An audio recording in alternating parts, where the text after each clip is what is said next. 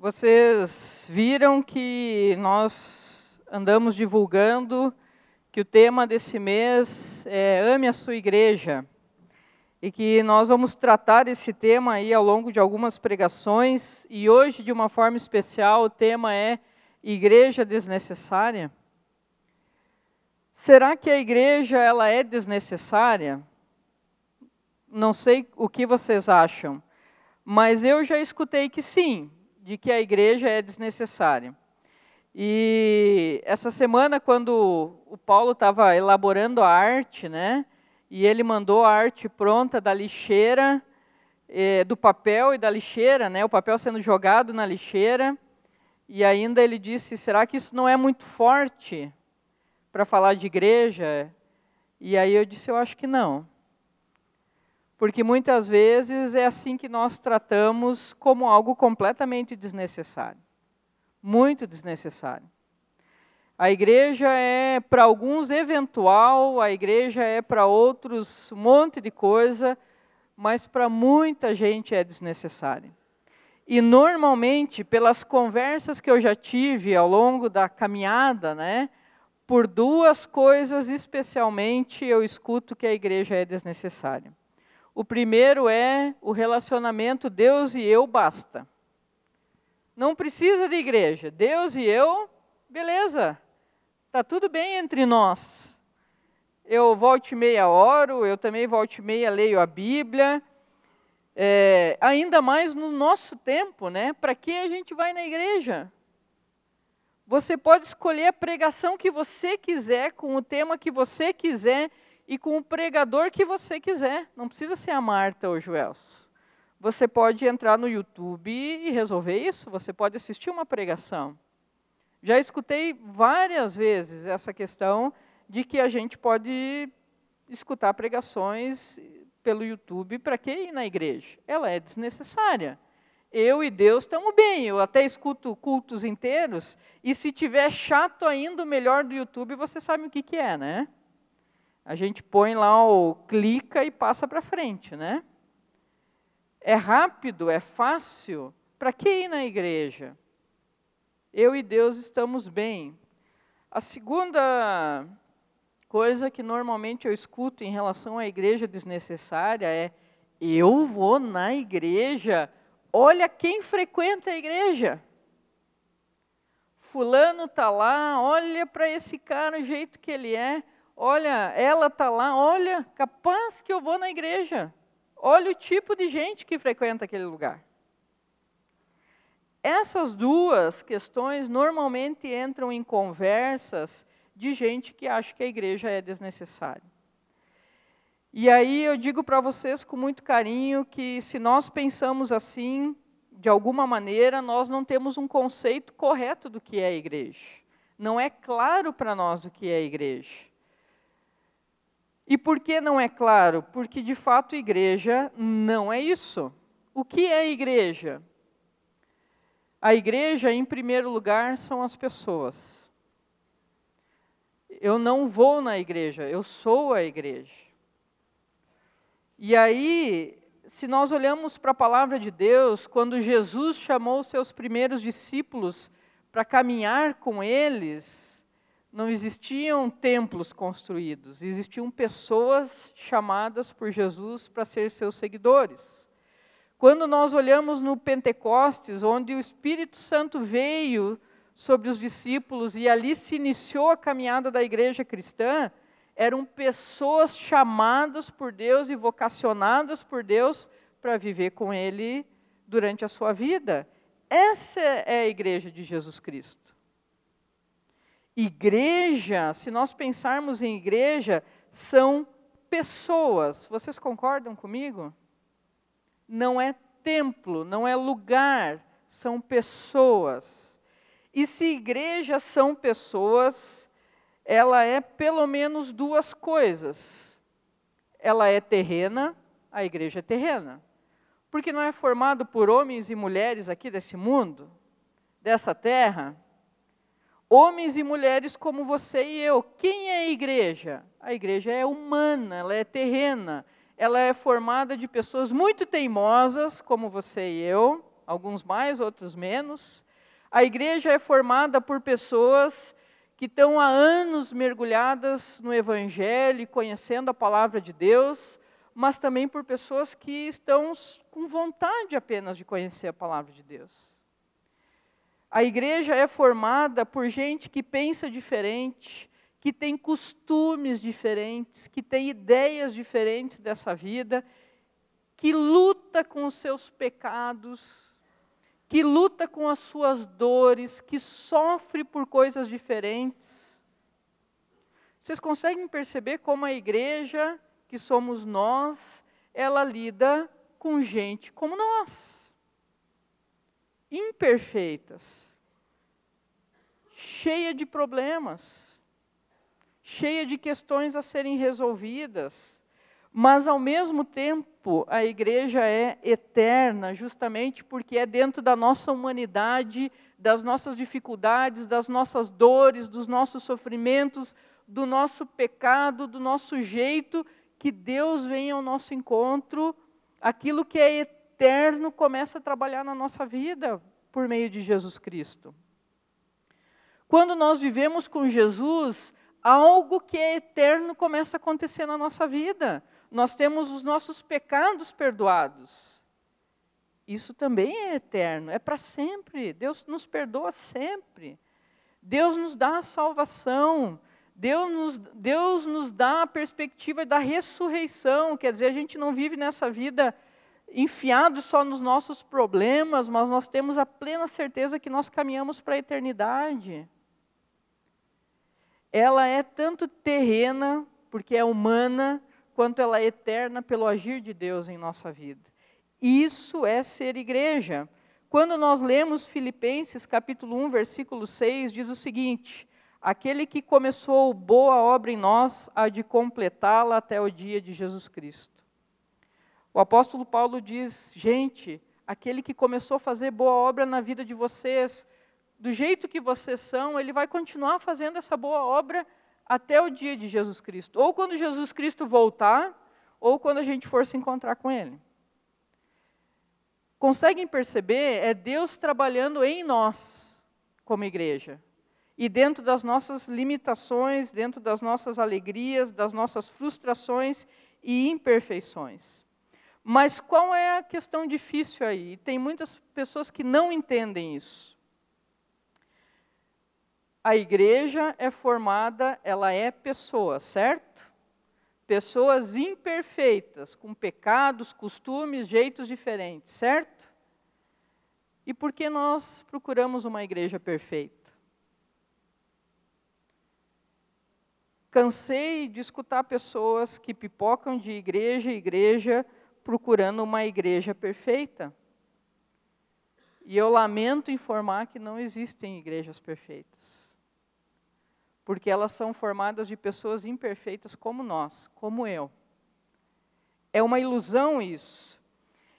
E no livro do Dietrich Bonhoeffer, ele fala um pouquinho sobre isso, e eu até recomendo você, você que tem o celular, o smartphone, esse livro tem em PDF, é de fácil acesso, você pode ler ele em casa, que é o livro Vida em Comunhão, do Bonhoeffer. Você pode procurar e acessar.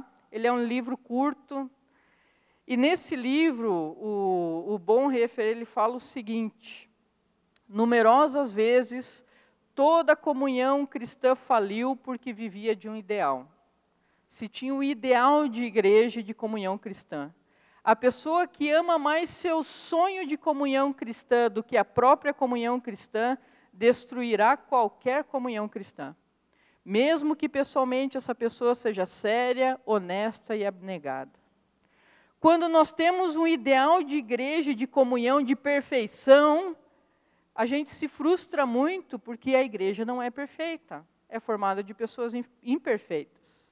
E muitas vezes nós acabamos com a comunhão que nós temos dentro dessa vida comunitária como igreja, porque a gente sempre fica esperando perfeição.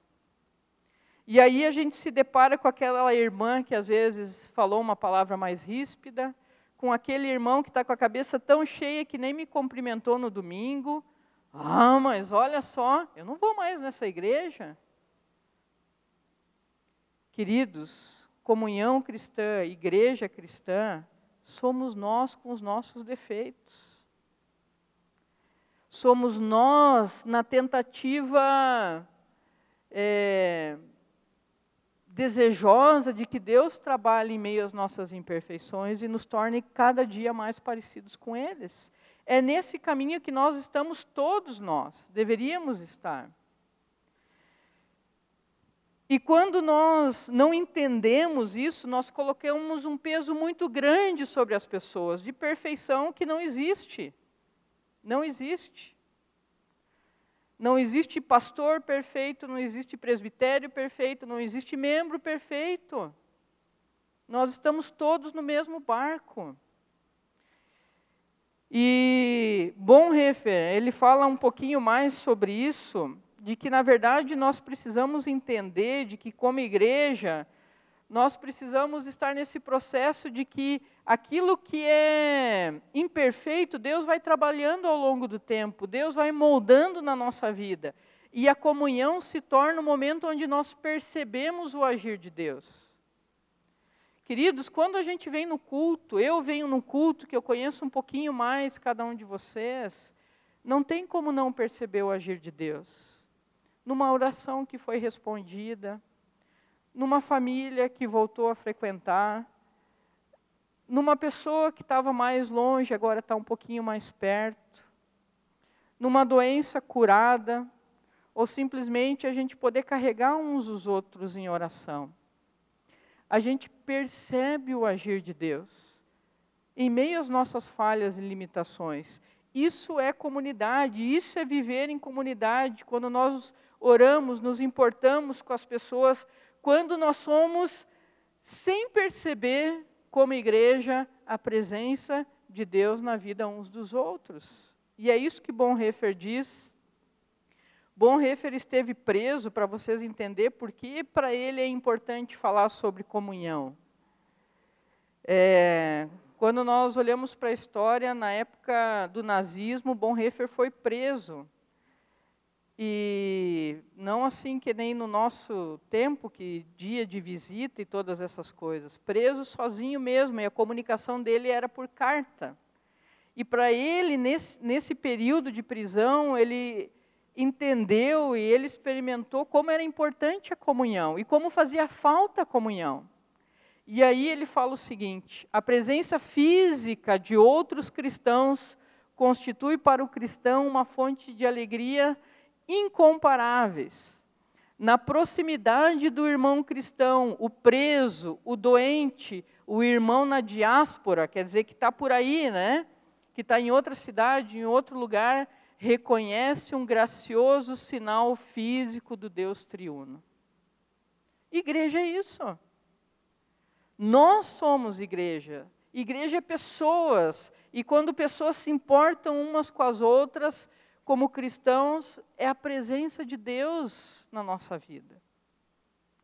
Quando as pessoas estão do nosso lado, é a presença de Deus na nossa vida. Quando as pessoas oram por nós, se importam conosco fiquei pensando quanto isso foi muito palpável na minha vida ao longo dos anos. Muito palpável. De diversas formas e maneiras eu senti a presença de Deus por meio das pessoas. Lembro com muito carinho quando é, a gente passou por algumas situações familiares muito difíceis de doença, os irmãos da igreja, a igreja, ela estava lá conosco como família, nos sustentando para passar por aqueles momentos. E de uma forma tão incrível que não tinha como não entender que era a presença de Deus na nossa vida. Quando eu fui estudar teologia, a igreja disse para mim: Não, Marta, a gente sabe que tu tem jeito para o negócio, pode ir. Ela disse para mim: Olha, tu tem jeito para o negócio e a gente vai cuidar para que tu consiga ir e terminar os teus estudos. E a igreja não só me sustentou financeiramente, mas cuidou muitas vezes dos meus pais que precisaram de ajuda em muitos momentos. Se eu olho para a minha vida, eu não imagino o que seria de mim hoje se não fosse a igreja. E eu não falo de instituição, eu falo de pessoas. pessoas que foram a presença de Deus na minha vida. E, gente, como que a gente olha isso, percebe isso e muitas vezes acha que isso é desnecessário na nossa vida. Acha que isso não tem valor e a gente despreza a nossa comunhão.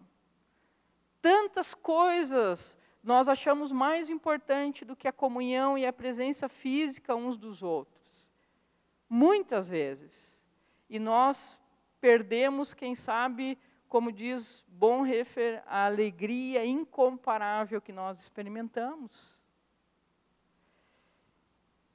Queridos, no mundo tão individualista que nós vivemos, muito individualista, e a nossa tendência é seguir por esse caminho, nós somos chamados a viver em comunhão, que é a vida da igreja, a vida de pessoas. Jesus ele fala sobre o seu desejo para essa igreja, para essas pessoas que o seguiam. E aí eu convido você a olhar, se você quiser acompanhar, João capítulo 17, versículo 20 a 21. Se você quiser abrir na sua Bíblia, se não tem ali projetado. João 17, 20 a 21. Essa oração Jesus está fazendo na perspectiva de que ele sabia que o seu tempo estaria terminando com seus discípulos aqui na terra e logo ele estaria indo para a cruz, para a sua morte, para a sua ressurreição. E Jesus ora pelos seus discípulos e diz o seguinte: Minha oração não é apenas por eles, pelos discípulos, rogo também por aqueles que crerão em mim por meio da mensagem deles, para que todos sejam um, Pai, como tu estás em mim e eu em ti. Que eles também estejam em nós, para que o mundo creia que tu me enviaste. Aqui nós temos a oração de Jesus, vocês podem ver que não é apenas pelos discípulos, mas ele diz por aqueles que ainda crerão. Quem são esses? Nós. Jesus ora por nós. E o que Jesus fala para aqueles que serão a sua igreja, que o seguirão? Primeira coisa, Jesus, na sua oração, diz assim: para que todos sejam um. Primeira coisa que nós aprendemos que ser igreja é viver em unidade. Todos sejam um. É interessante, uh, o Joelson e eu lemos um livro chamado Equipes que Multiplicam, de um autor chamado Larry Osborne, e ele escreve um pouquinho sobre isso, e ele fala no, sobre essa oração no início dela, e ele diz que é interessante que Jesus ora pelos seus discípulos e pela igreja, pela unidade dela. É interessante que Jesus não ora pelo crescimento da igreja. Senhor, que essa igreja cresça, se multiplique. A primeira coisa que Jesus fala, faz é orar para que esses seus discípulos que ainda crerão nele consigam viver em unidade. Consigam viver é, juntos. E isso não é uma tarefa fácil. Por isso que Jesus ora por isso. A igreja ia crescer de qualquer jeito, porque Deus age além daquilo que a gente pode imaginar. Mas a unidade não é um negócio fácil. Você quer uma prova disso? Quantas denominações você conhece cristãs? E na sua grande maioria, na sua grande maioria, nenhuma delas, ou pouquíssima delas, surgiu por causa de algum problema doutrinário na sua grande maioria, é porque as pessoas não conseguiam mais conviver umas com as outras. Elas discordavam, não conseguiram mais andar juntas. E aí Jesus diz: sabe o que é essa igreja, gente? É aprender a caminhar juntos. Jesus fala de caminhar juntos. A pergunta é: como a gente vai caminhar juntos se nós somos tão diferentes? Se cada um de nós tem um pensamento diferente, um jeito diferente de ver esse mundo, como que a gente vai caminhar juntos? No seu livro, Larry Osborne, ele diz o seguinte, a união genuína e bíblica é encontrada no meio de diferenças reais e apaixonadas. Quer dizer, nós somos diferentes e temos muitas diferenças. E cada um de nós, se a gente quiser, briga pelas nossas diferenças. Mas ele diz o seguinte: que deixamos de lado no reconhecimento de que as diferenças que temos não são tão importantes como o rei a quem servimos. Nós somos tão diferentes, mas essas diferenças se acabam se a gente olha para o nosso rei a quem nós servimos, que é Jesus Cristo, que nos ama assim, uns mais teimosos do que outros, uns com uma história de vida dura, outros nem tanto alguns que gostam da cor laranja e outros que não gostam da cor laranja. Deus nos ama assim. E é a partir desse amor que nós servimos a Ele, apesar das nossas diferenças. Por isso, queridos, ser diferente não é não é desculpa para achar que é a igreja é desnecessária ou eu não tenho meu espaço nós servimos a um só Senhor. E deveríamos nos manter firmes nisso.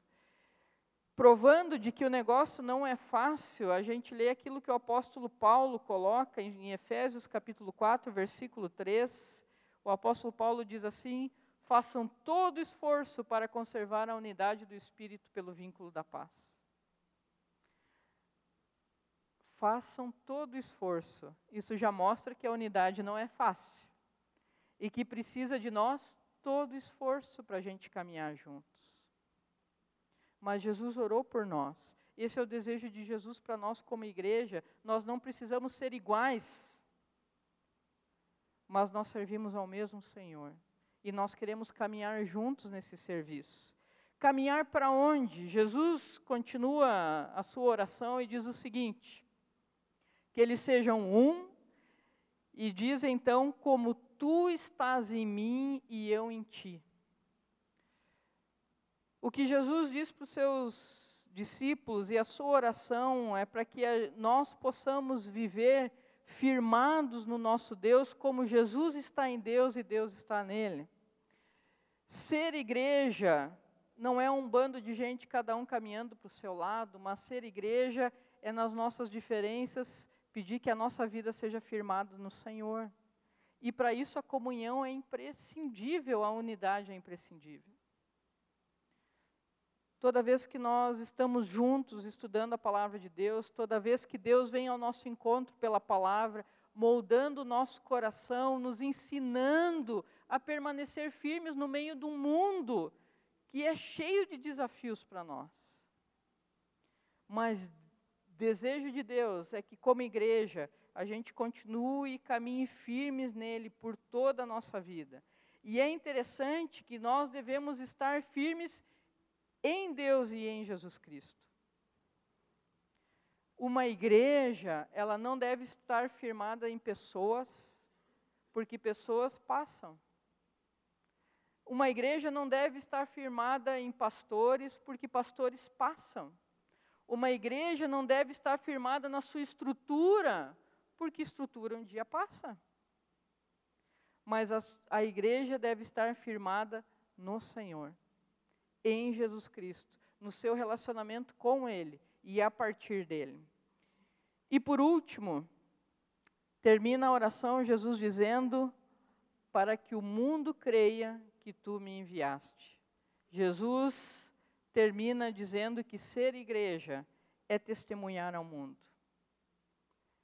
É viver aquilo que Deus está fazendo na nossa vida, no meio das imperfeições. É conseguir viver a unidade.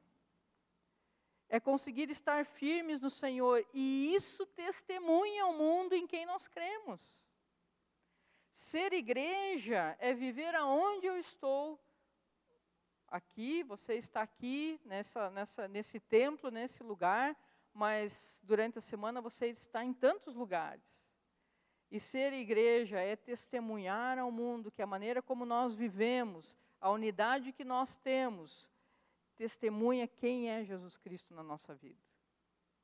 As pessoas conseguem ver que nós somos aquele vaso do oleiro, que somos transformados por Deus dia após dia, porque precisamos dele. Queridos, queria terminar esse tempo dizendo para vocês que a igreja, a igreja, ela não é desnecessária e não é apenas necessária. A igreja é essencial. E por que, que a igreja é essencial? Porque nós vimos que a igreja são pessoas. Somos nós, transformados e trabalhados por Deus dia a dia. Por isso, eu falo com muito carinho para você: ame a sua igreja. Ame a sua igreja. Olha para o lado, essa é a sua igreja. Essas são as pessoas que Deus colocou para caminhar contigo. E a gente se reúne por enquanto aqui, se Deus quiser, por muito tempo aqui, mas às vezes a gente não vai estar aqui. Mas nós somos igreja, pessoas que Deus colocou na nossa vida. E a gente pode amar essas pessoas, pode amar a nossa igreja, porque a igreja sempre será um lugar de imperfeições, de ajustes, pois igrejas são as pessoas que estão sendo ajustadas também por Deus. A gente pode se amar assim, nesse, nesse ajustar da carruagem. Ame a sua igreja, porque ela é eterna a partir da obra de Jesus Cristo. Essa igreja é eterna. Nós vamos tomar a ceia daqui a pouco. A ceia é uma prova de que nós caminhamos para a eternidade e aquilo que Deus opera na nossa vida é eterno. O perdão dos pecados é eterno na ceia. Mas também na ceia nós lembramos que Deus tem um banquete preparado para aqueles que o amam na eternidade. Ela é um sinal visível daquilo que Jesus fez e, e, e nos prometeu como céu. Se Deus permitir, eu quero ver cada um de vocês lá e quero estar lá porque é eterno aquilo que Deus está fazendo na nossa vida. É eterno. Ame a sua igreja e experimente as alegrias de um povo que aprende a caminhar juntos e firme, e assim testemunhar o agir de Deus. A alegria de caminhar com um povo juntos, firmes, que testemunham o amor de Deus. Ame essa igreja. Ame aonde Deus tem te colocado, com as pessoas que Deus tem te colocado, porque esse é um presente maravilhoso dele para nós. Estamos todos nesse mesmo barco, né? Caminhando juntos e, se Deus quiser, daqui até a eternidade. Amém? Queremos nos colocar em pé, gente.